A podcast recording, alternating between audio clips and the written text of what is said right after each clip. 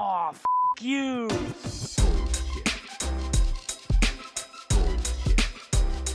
Bullshit, bullshit. Bullshit. Bullshit. Bullshit. Bullshit. Three, Bullshit. two, Ready. one. Bullshit. Bien, bienvenida al podcast. Este, teníamos un montón de tiempo hablando por Instagram para, para justamente grabar, así que me hace muy feliz que estemos grabando al fin. Em, para la gente que está escuchando, estoy con Carolina Zorrilla. Ella es UX Writer en Mercado Libre México eh, y hoy viene a hablar básicamente de la disciplina del, de, de la disciplina no, de la rama del UX Writer, porque veo que muchos de ustedes siempre me preguntan sobre el tema y sinceramente es un tema que no domino en absoluto, así que prefiero que hable un experto y no yo y meter la pata.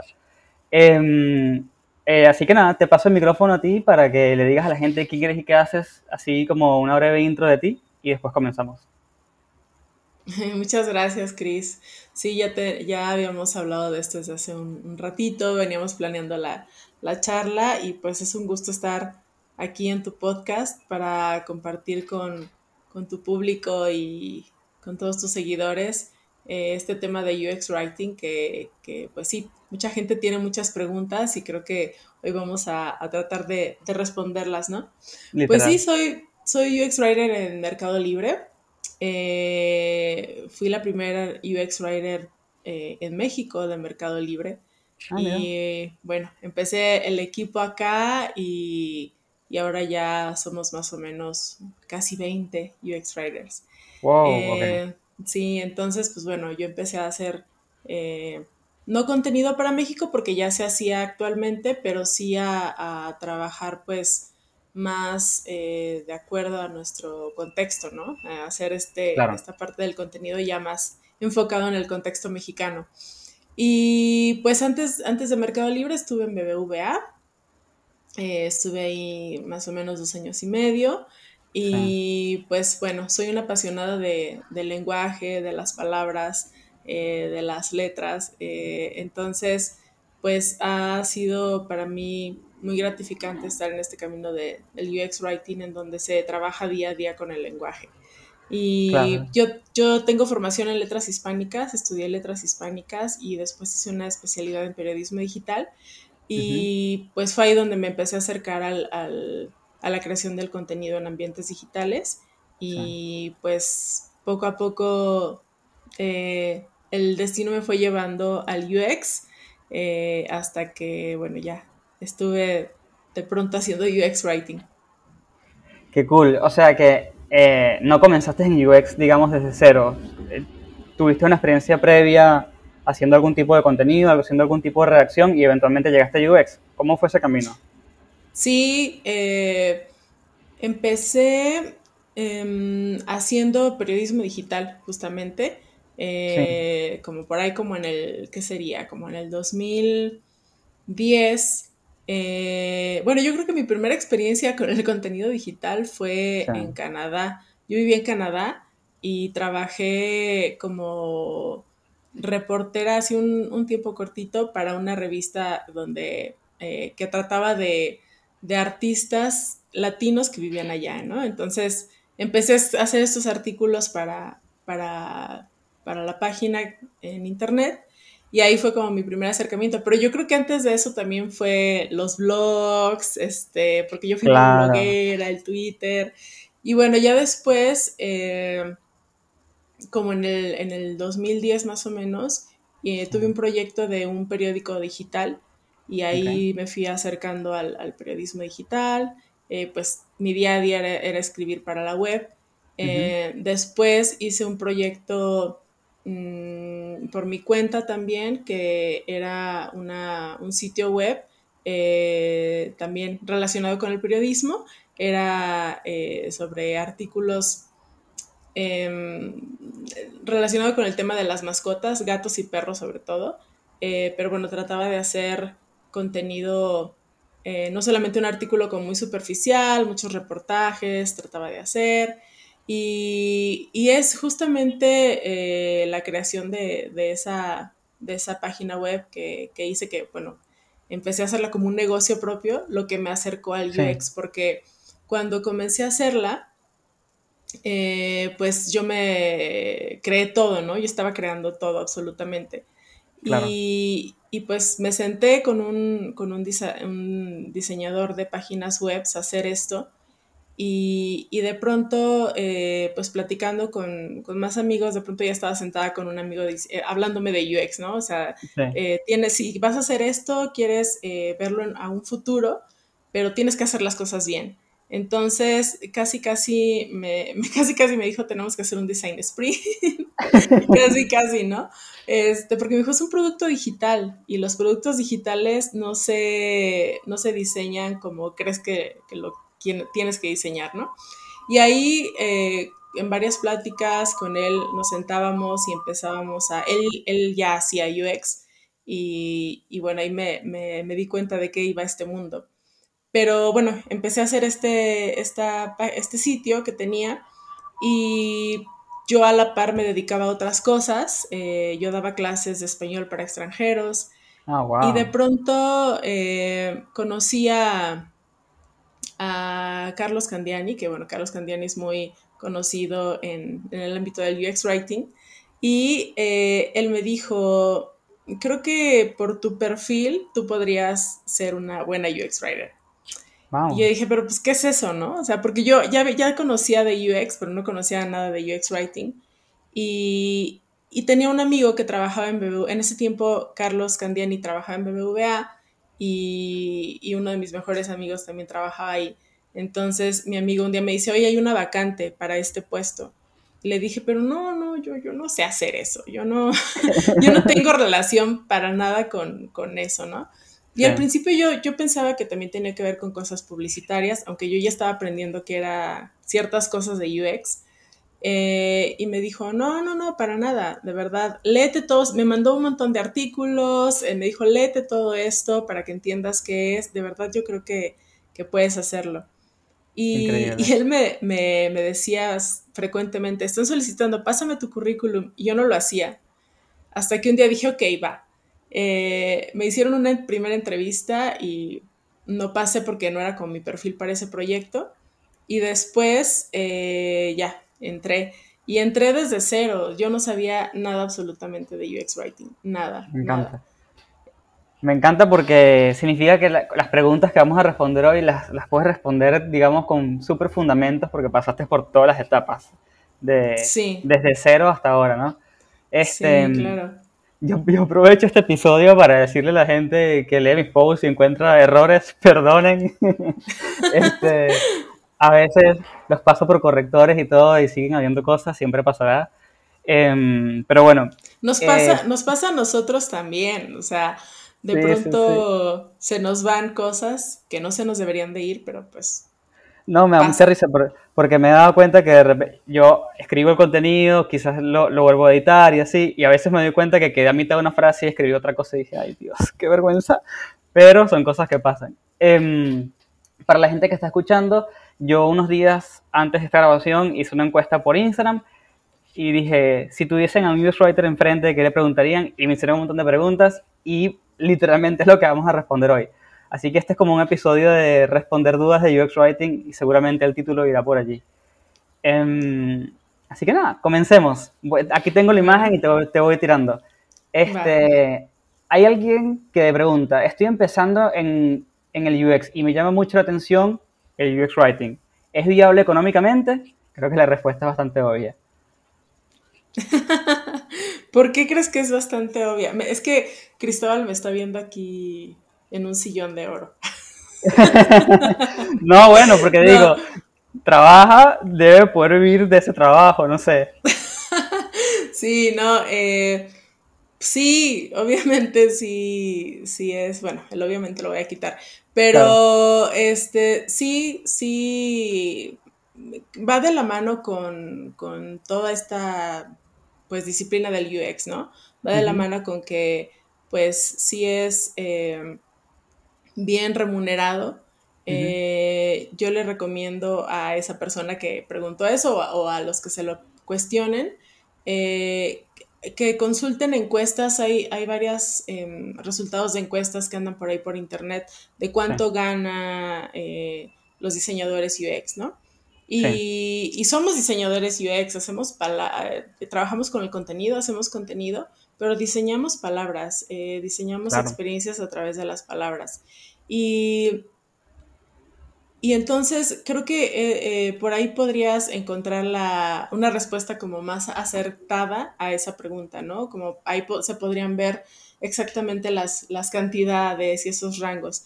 Pero sí, es un eh, pues el, UX en general es una profesión que ahorita está teniendo una buena eh, remuneración.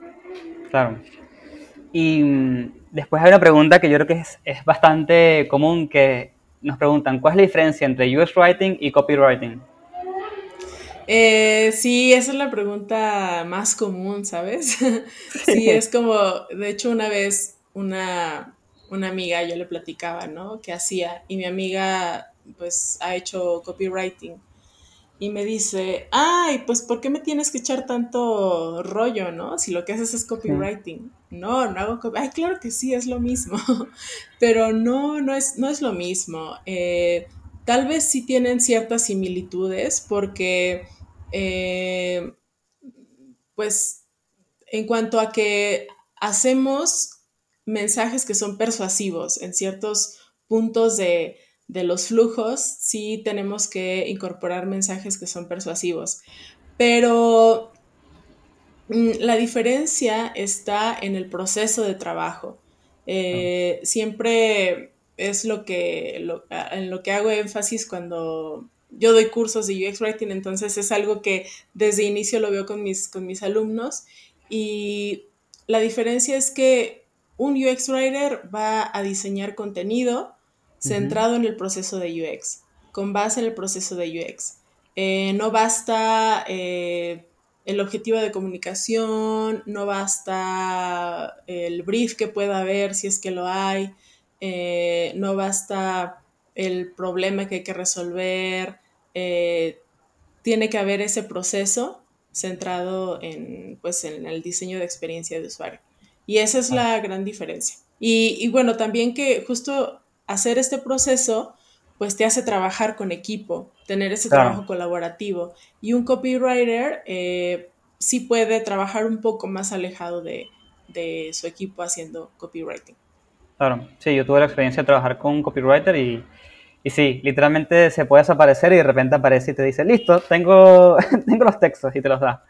Y es una experiencia súper distinta. Em, después hay alguien que hace una pregunta que realmente con la que me identifico un montón. Así que eh, esa persona y yo hacemos la misma pregunta.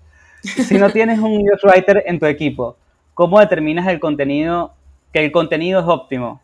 Porque muchas veces nos pasa que en un equipo de UX, lastimosamente, no contamos con esta persona y nos toca a nosotros improvisar un poco, improvisar eh, con, con, eh, con, la menos cantidad de improvisación encima y con la mejor intención del mundo, pero nos toca. Entonces, ¿cómo podemos entender que lo que estamos haciendo al menos es medianamente ok? Em, muy buena pregunta. Y, y es un poco, o sea, la respuesta que puedo dar creo que no es total, porque... Perfecto Sí, porque pues depende de, o sea, incluso nosotros, eh, pues sí, hacemos el, te puedo decir cómo, te puedo hacer la misma pregunta o puedo lanzar la misma pregunta, ¿no? ¿Cómo un UX Writer se puede garantizar que el contenido que está haciendo es óptimo? La respuesta a estas dos preguntas, a la tuya y a, la que yo estoy planteando, pues es haciendo pruebas de contenido con usuarios, ¿no? Eh, esa sería como la forma eh, pues la, respuesta no así inmediata que, puedo dar. Sin embargo, eh, pues también entiendo que, va más allá, ¿no? O sea, y ese más allá es de cómo va desde la parte del diseño, de cómo voy a diseñar ese contenido que, va a ser el adecuado. Eh, yo les recomiendo mucho, en primer lugar, creo que todos los, diseñadores UX también deberían de, tomar por ahí un curso de UX Writing.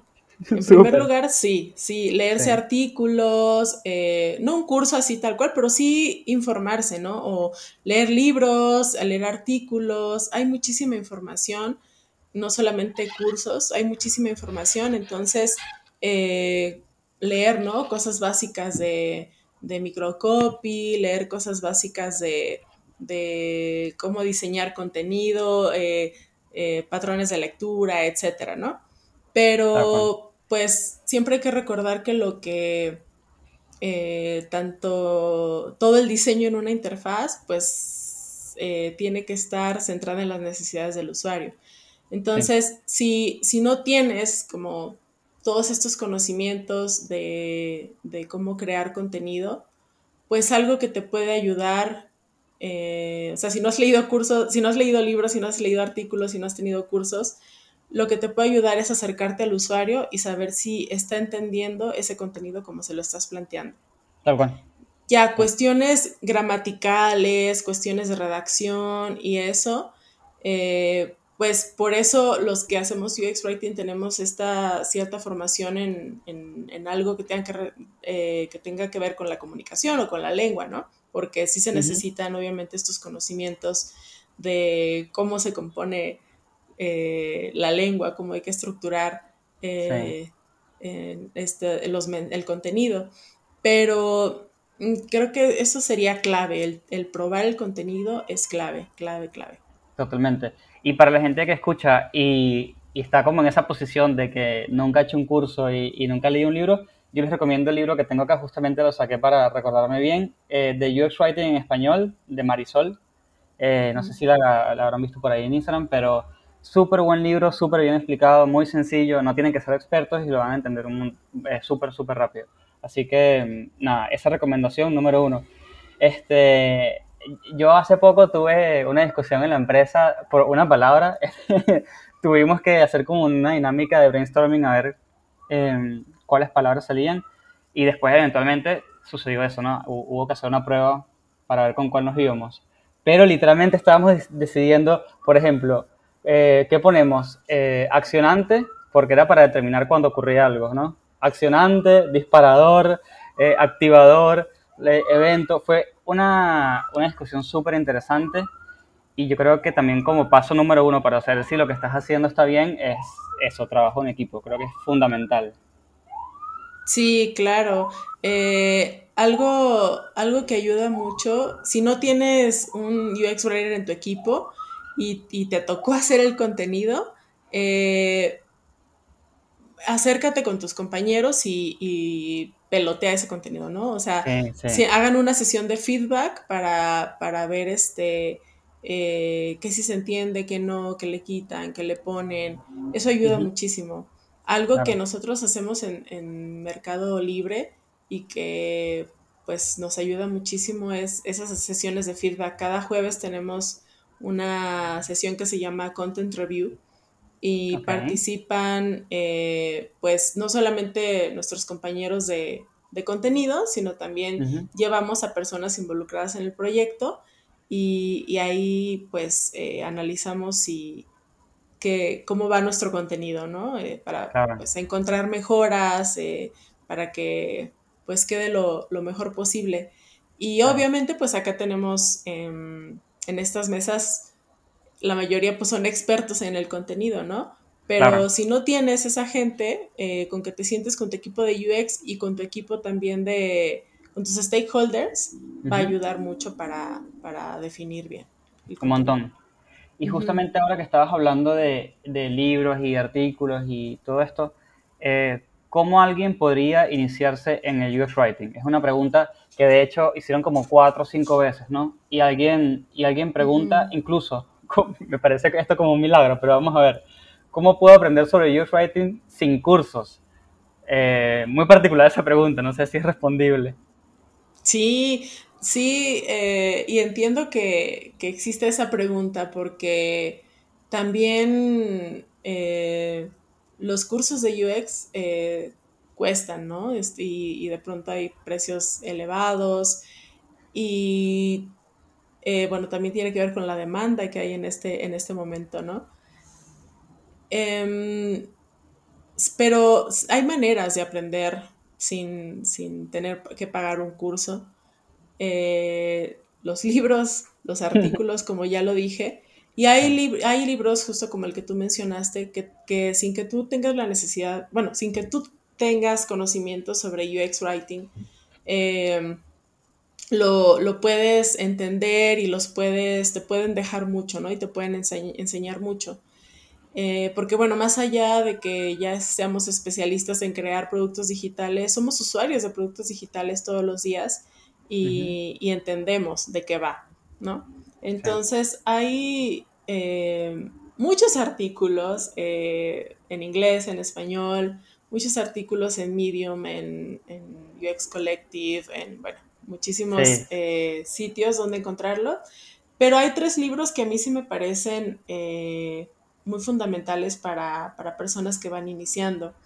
Y uno es el de Microcopy, The Complete Guide de Kinneret Gifra. Eh, el otro es Storytelling de Ellen Lupton, porque hay que saber también de storytelling. Y el otro es Strategic Writing for UX de Torri Podmajersky, o Podmajersky, no sé pronunciar bien su apellido.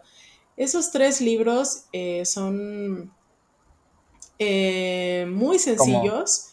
Claro. Sí, y creo que con Son fundamentales, digamos son fundamentales, pero son muy sencillos, muy claros y, son algo que puedes ir a consultar frecuentemente mientras tú estás eh, trabajando también con, este proceso del UX Writing.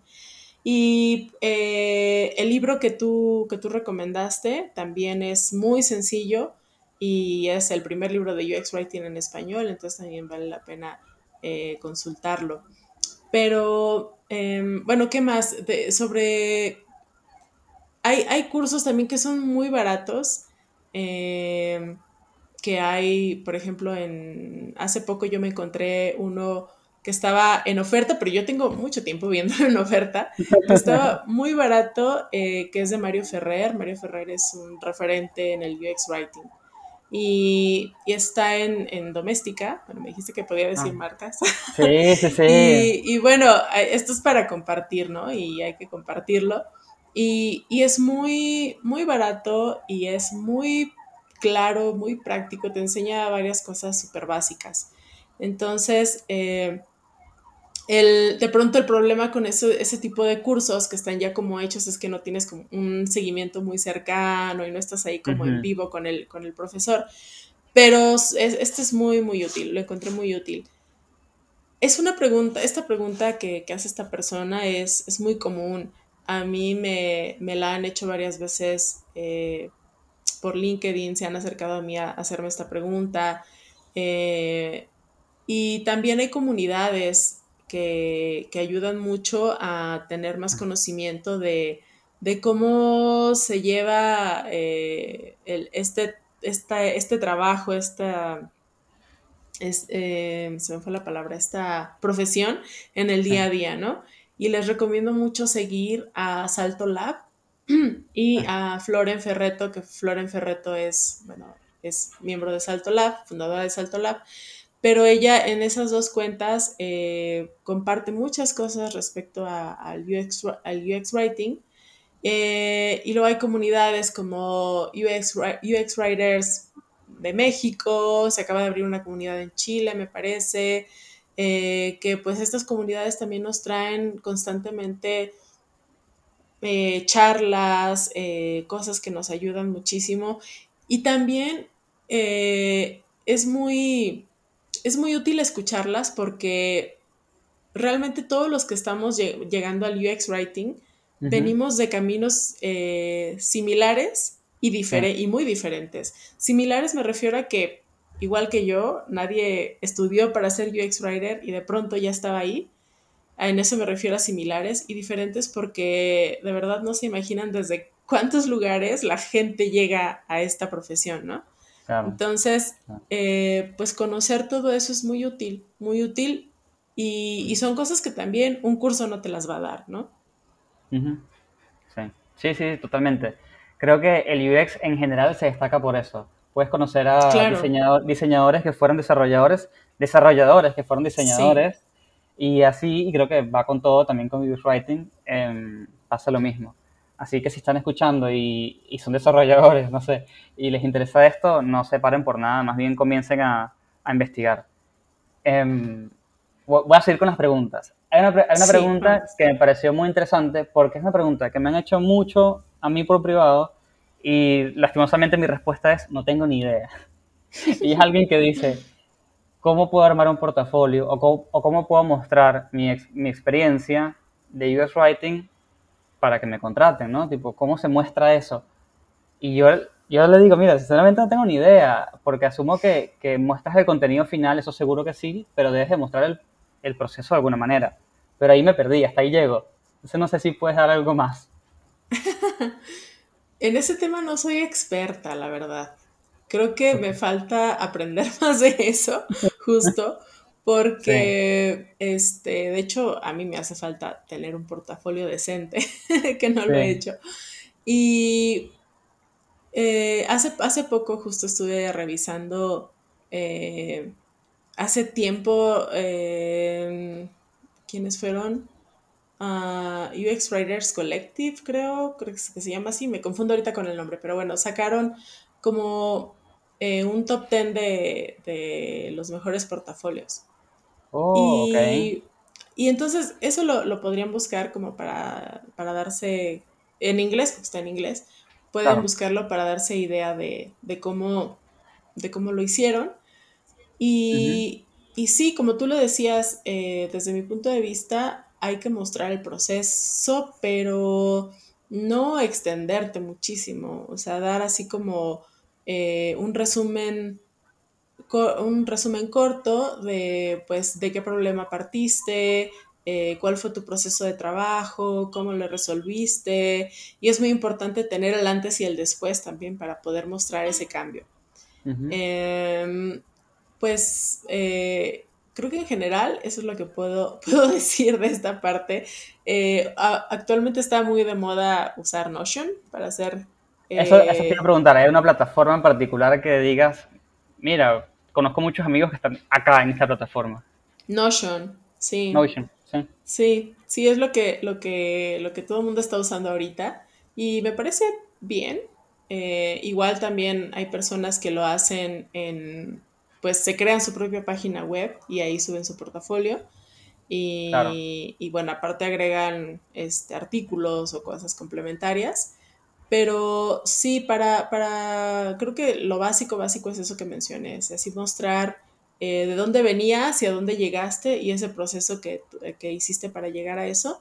Y yo sí les recomiendo que al contar esta, este proceso o esa historia no sean tan, pues como tan, tan técnicos o, o Como muy tan, formales, tipo, tan formales. Sí, creo que eh, vale mucho que en nuestros portafolios usemos nuestra propia, nuestro propio tono y voz, que lo impregnemos ahí, ¿no? O sea, así como trabajamos con el tono y voz de, de nuestras empresas y que utilizamos ese personaje definido, pues también nosotros somos ese personaje definido que está padre y es bueno que lo conozcan en eso que plasmamos, eh, que plasmamos en nuestro portafolio. claro, tal cual.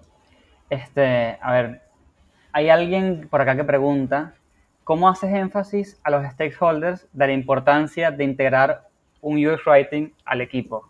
¿Cómo le puedes explicar eso a esas personas? Es la pregunta más difícil. Es la pregunta del millón, es la pregunta del millón. Es la pregunta del millón, pero me encanta que la hayan hecho eh, porque es, es difícil, es difícil. Eh, bueno, afortunadamente yo no me he topado como con un tema así, tan, tan duro. O sea, con una situación así que, que sea tan dura porque he trabajado en, en empresas en donde ya está, se hay sabe que el como más, proceso es hay, así, ¿no? claro, hay más madurez en UX, entonces es como obvio que hace falta esta persona. Sí, claro, y, y eso es padre porque valoran nuestro perfil y, y saben que el hecho de que nosotros participemos es fundamental. Eh, yo creo que cuando, pues es que a mí me puede pasar también, incluso teniendo esto, ¿no? Puede haber a alguien que, que diga, no, pero ¿para qué necesitamos esto si, si tiene que decir esto, no? Eh, que eso es algo, es que mira, el principal problema de que, de que no se tome como, de que no se vea la importancia de la creación del contenido, es que todos, es el lenguaje, comunicarnos, expresarnos, dar instrucciones, eh, motivar, es algo que todos sabemos hacer, todos. O sea, no necesitas estudiar para, para escribir contenido, para darme instrucciones para hacer algo. No necesitas estudiar una carrera específica, ¿no? Entonces, el lenguaje es algo que todos manejamos, que todos poseemos, de lo que, que, que nadie, entonces es, es, normal que las personas digan, pero como para qué, ¿no? ¿Para qué necesitamos a alguien especializado en eso? Si ponle las palabras que tiene que decir eso y ya. Sí. Eh, y ese es el, esa es la principal barrera. La manera, no sé cuál sea la manera más efectiva de hacerles eh, saber a, los stakeholders que lo necesitan, pero creo que eh, con el ejemplo se puede demostrar mucho, ¿no? Entonces, puede ser que eh, algo bueno que puedan aplicar cuando los stakeholders se resisten mucho es que eh, digan, a ver, denos chances, o sea, si no es para contratar un UX writer, sino denos chance en trabajar el contenido eh, desde una forma que creemos que es lo que el usuario necesita o creemos que es lo, lo adecuado de acuerdo a lo que tenemos nosotros identificado en, nuestro, en nuestra investigación o en nuestro proceso. Y eh, vamos, podemos hacer dos, pruebas, ¿no? Eh, probamos con el contenido que ustedes dicen que debe de ser y probamos con lo que eh, vemos más orientado y más especializado para este caso y vemos que tiene mejor resultado. Eso puede ser sin tener UX Writer, ¿no? Teniendo UX Writer, se puede hacer lo mismo, pero, pues bueno, ya, ya se tiene como más el, pues, el expertise de alguien, ¿no? Ya se tiene como esa parte de alguien y entonces ya se demuestra que, Tal cual. que es importante. De hecho, hace mucho tiempo ya, yo ni siquiera recuerdo dónde ni cómo, pero bueno, vi un ejemplo de alguien que dice, ¿quieren entender el valor de la creación de contenido? Agarren, no sé, Gmail o cualquier plataforma, no importa y quiten todos los textos, quiten todo, y dejen todo así como en blanco, como que si estuviese en la UI pero sin los textos, los, los textos, Dios mío. Y vean la UI y fíjense si la pueden entender, probablemente no la van a entender, entonces ahí te das cuenta de la importancia del contenido. No sé si esa es una prueba que sea como válida para los stakeholders, pero tiro esa idea allí a ver si la adaptan a sus necesidades. Sí, sí, yo también eh, no he hecho eso, pero, pero sí he sabido de, colegas que lo han hecho y funciona, ¿no? Funciona. También a veces eh, se tiran muchas ideas y quieren que todo el contenido esté dentro de eso. Y recuerdo mucho, hay un podcast que se llama The Content Strategy Podcast. Eh, lo pueden encontrar en Spotify. Y hay una entrevista que hacen a unas... Eh, creo que se llama así como research y content, algo así en content. Entonces, bueno, estas, estas chicas eh, eran UX writers, pero aplicaron, eh, estaban trabajando con el gobierno de Austin, creo, y entonces eh, querían, estaban rediseñando el sitio web y querían meter muchísima información. Y ellas lo que hicieron fue un workshop con ellos, en donde, bueno, les hicieron varias cosas para demostrarles la importancia de la estrategia del contenido, eh, que más allá de las palabras es eso, la estrategia del contenido, ¿no? Esa importancia. Y entonces los pusieron a llenar eh, una tina con agua, bueno, tenían una tina con agua y les dieron manzanas. Y les dijeron, eh, cada manzana equivale a una idea de contenido que ustedes quieren que vaya ahí. Hasta que el agua se empezó a tirar y dijeron, es que esto va a pasar si metemos todo lo que ustedes quieren en la página web. Lo mismo va a pasar. Entonces creo que sí hay, hay diferentes maneras de, presentarles esta necesidad, pero sobre todo más allá de las eh, de decir, ah, estas son las palabras correctas, pues eso viene de una estrategia. Y la estrategia no la puedes hacer nada más si sabes comunicarte y hablar. Tal cual. Sí, yo creo que todos estos ejemplos tómenlo eh, con pinzas, piensen en su contexto, capaz el stakeholder es alguien que está muy cerca de ustedes, capaz no, vean un poco qué se adapta y traten de buscar una solución. Em, ya como para ir cerrando un poco el episodio, tengo dos preguntas aquí últimas que quedaron. Eh, y una, esta me parece muy interesante, mira. ¿Por dónde puedo arrancar en el proyecto? Que es real, pone así entre paréntesis. Eh, pero yo no, ¿cómo puedo arrancar en el proyecto real que se necesita pero no van a contratar uno? Ok, vamos a traducir esto. Este, básicamente, ella está en un proceso de algún proyecto en particular, no piensa en contratar UX Writer, pero esta persona obviamente quiere darle un poco de cariño al contenido. ¿Qué puede hacer? Em, pero no dijo si sabía o no, ¿verdad? Hacer algo. No, no dijo. No, ¿Sabes que no dijo? Sí, sí, sí. bueno, igual esa pregunta es, eh, es, es común también, porque justo en, los talleres que yo doy me he encontrado con, muchas personas que su interés no es tanto ser, convertirse en UX writers, sino más bien, eh, pues poder ayudar desde su, desde lo que hacen como diseñadores en el contenido, ¿no? Entonces, ¿qué puedes hacer? Pues si no, pues creo que ya, ya lo mencioné hace rato también, esta parte de consultar, ¿no? De leer libros, este, ver artículos, muchísimos artículos súper útiles. Em, hay algo que yo siempre recomiendo y que lo ven en mis, en mis talleres, pero de verdad es súper útil y se llama mapa de experiencia. Hay un artículo que se llama Experience Mapping for UX Writers.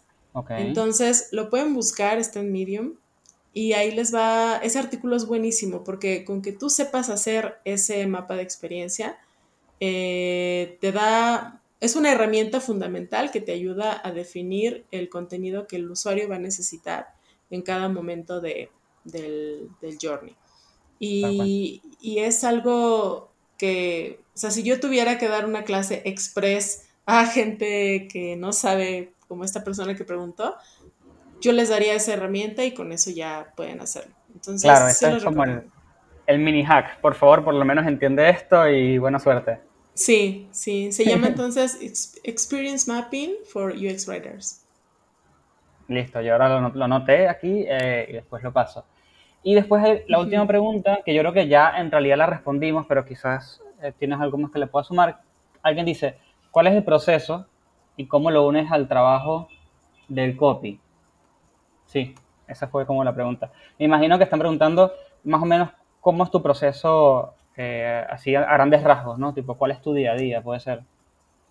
Sí, em, sí, creo que se, está ligado a dos preguntas que ya respondí anteriormente, pero el proceso sí es algo también que es una pregunta frecuente porque no, no todos... Eh, no todos, hay muchas personas que ya se dedican al UX Writing, pero tal vez tienen ese título, pero realmente está, siguen haciendo eh, copywriting, ¿no? Y, entonces, eh, si hay esa, esa pregunta del proceso, porque a veces también, y es importante hablar de esto, porque cuando empiezan a aplicar para, empresas que tienen ya más formalmente definido el proceso de trabajo, pues es una pregunta que les hacen. Y, de pronto si, si no lo has vivido, si no lo conoces y si no, no lo puedes imaginar, no puedes, eh, y tampoco se habla mucho de eso en, artículos, ¿no? Es algo que sí tienes que vivir. Y lo que yo les puedo compartir del día a día de un UX Writer es que pues bueno, trabajamos eh, de la mano pues todo el tiempo de las etapas del design thinking.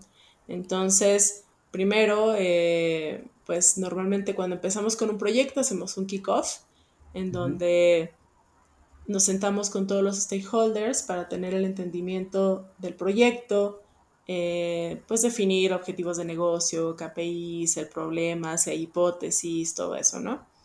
Eh, una vez que se entiende toda esa información para partir, eh, nos reunimos ya con nuestro equipo de, de UX para saber pues cuáles son los siguientes pasos, ¿no? Nos trazamos un roadmap para poder hacer nuestros nuestras tareas, nuestros accionables eh, para el sprint, porque normalmente trabajamos por sprint, todos los que trabajamos en, estas, eh, con metodologías ágiles también. Y eh, comenzamos a, trabajar, obviamente partiendo de ese entendimiento, comenzamos a idear, a, primero hacer el research, ¿no? a investigar qué, qué hay de, información sobre lo que queremos mejorar o, crear, eh, qué hay ya antes, qué hay por investigar, si hay que ir con usuarios para saber qué, más necesitan ellos. Eh, después eh, nos ponemos a hacer la propuesta en conjunto y pues hay un, la escritura que a veces hay momentos en que cuando empezamos a bajar los objetivos de comunicación, si nos sentamos todos, ¿verdad? Nos sentamos todos, nos juntamos todos y entre todo el equipo, pues con todo lo que ya conocemos del proyecto, empezamos a bajar esto. Eh, sí hay una parte en la que sí trabajamos solos, que es cuando ya empezamos a, hacer la propuesta, eh, ya a bajar, pero ya con todo, todo esto que tenemos ya eh, definido con nuestro equipo, entonces ya comenzamos a darle forma ¿no? a esa propuesta en, el contenido, a prototipar el contenido. Eh, y después de eso, bueno, particularmente en mi día a día que tengo yo en Mercado Libre, después de eso eh, revisamos el contenido, esta propuesta la revisamos junto con mi equipo de UX y después de que ya hacemos ajustes, de que todo esté bien, orientado a lo que queremos solucionar, eh, hacemos esta content review de la que te platicaba, que yo les, les recomiendo que, la implementen en sus, en sus empresas, en sus equipos, y eh, pues afinamos ¿no? todo este contenido, después lo llevamos a, producto, lo presentamos con producto o si hay más stakeholders con ellos, eh, revisan, siempre hay iteraciones, siempre hay cambios es, no es, muy raro que digan, ah, sí, todo está ok. Claro, Obviamente hay que defender esas, esas opiniones eh, que tenemos de por qué hicimos esa propuesta. Y eh, bueno, si hay que iterar, iteramos y después ya eh, trabajamos en las altas y pues cuando hacemos esta, este prototipo en altas es bien importante que estemos trabajando junto con el, el diseñador porque pues se, pueden ir ahí puntos, comas, acentos, negritas, cuestiones, ¿no? Y al final eh, trabajamos, seguimos trabajando con desarrollo para la implementación, ¿no? tenemos ese seguimiento porque pues también hay que, hay que revisar que todo, que todo quede como... como se, vuelve, se vuelven a ir acentos, se vuelven a ir puntos, se vuelve a ir todo y tienes sí, como exacto. Sí, vuelve, sucede. Y bueno, acá en el caso de Mercado Libre yo tengo que trabajar con traducciones porque creo contenido para Brasil, para México y para Argentina. Ah, yo también trabajo con traducciones, así que si después me das un par de datos, o bueno, si puedes compartir aquí un par de, consejos, estaría increíble. No sé si es algo muy complejo. Pues eh, cuando, se cuando se trabaja con, con traducciones, es bien importante que el contenido que estamos trabajando en neutro lo, revisemos también con, las personas que traducen, porque sobre todo, bueno, yo que hago la adaptación a Argentina y me ayudan mis compañeros de Argentina a revisarla para que quede bien, pero eh, sí tenemos traductores de Brasil. Y el portugués es, de pronto es más largo, o sea, las frases se hacen más largas que en español.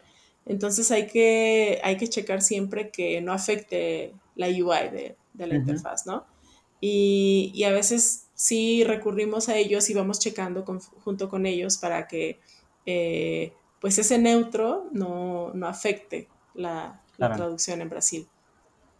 Entonces, pues yo creo que como tip cuando trabajas con, con traducciones, hay que considerar eh, cómo es el otro idioma para no afectar la UI. Tal cual, tal cual. Este, y bueno, ya si quieres para ir cerrando oficialmente ahora sí el episodio, dile a la gente, eh, eh, no sé, dónde te puede conseguir, si tienes algún curso que estés dando en este momento, dónde, dónde te pueden contactar. Porque la idea de este podcast es que la gente que escucha después le pueda tocar la puerta a los invitados, así sea por LinkedIn. Así que no, te, te paso el micrófono de nuevo. Sí, yo no soy muy activa en, por ejemplo, Instagram no es como mi Instagram personal y ya.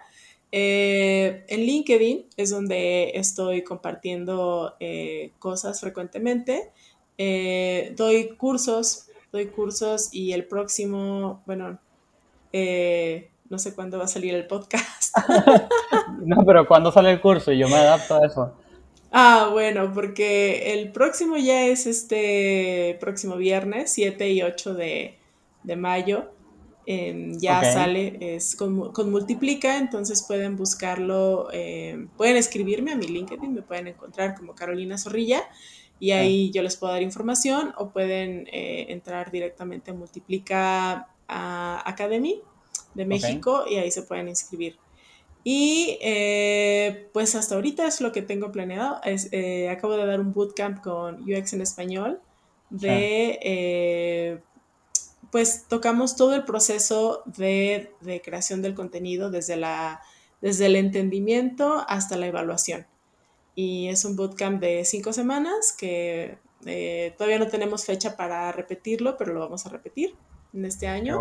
Y los cursos que doy con Multiplica es eh, un curso para principiantes, es para empezar desde cero. Y eh, lo estamos dando cada trimestre. Eso te iba a preguntar, si se repetía, de modo que el que, el que escuche y lo se lo perdió, eh, pueda como agendarse en su calendario. Sí, sí, sí, este próximo 7 y 8 de mayo. Y yo creo que el siguiente lo vamos a estar dando por ahí como en agosto, septiembre más o menos. Entonces, eh, yo estoy ahí en mi LinkedIn siempre publicando las fechas y va a haber, yo creo que en lo que queda del año va a haber otros dos o tres más. Buenísimo. Entonces ya saben, los que escuchan, bueno, obviamente vayan al LinkedIn de Caro y escriban y pregunten de todo y agenden el calendario, el recordarse si en agosto salió otro. Em, y bueno, no tengo mucho más que decir, sino agradecerte a ti por haber participado en el podcast, por haberte sumado. La verdad que tenía tiempo queriendo hacer un episodio de X-Writing. Ya había hecho uno hace mucho, mucho tiempo y hacía falta como un, un update del tema. Sí, qué, qué bueno que, que, quisiste hacerlo. Eh, agradezco mucho que me hayas invitado. Y, es, importante hablar de este tema porque hay muchas preguntas, muchas dudas. Y creo que ahorita está tomando como un auge el UX Writing eh, o, se está volviendo más necesario. Eh, cuando yo inicié en esto, la verdad es que era pues muy poco conocido, muy, muy poquitas empresas lo tenían. Y, ahora cada vez veo muchas, muchas más vacantes, más empresas están requiriendo este perfil y por lo mismo muchas personas se están interesando más en dar un salto a cambiarse esta profesión y surgen preguntas como esta de que si es bien remunerado y, bueno, más, pero más allá de, pues de, perseguir esta parte de si es buen remunerado o no, eh, yo les recomiendo que Em, se investiguen, lean, lean más sobre de qué trata esta profesión, porque pues obviamente como en todo, ¿no? Se necesitan eh, pues skills, eh, de, em, ciertos skills para que puedas no solamente realizar este trabajo, sino también disfrutarlo. Tal cual, sí, tal cual. Este, y bueno, a todos los que escucharon y llegaron hasta el final, como siempre, muchísimas gracias y nos vemos en la próxima.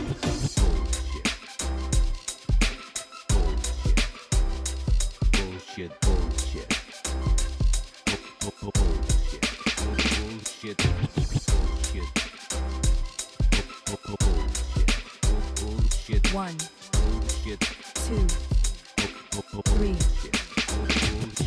The experience has ended.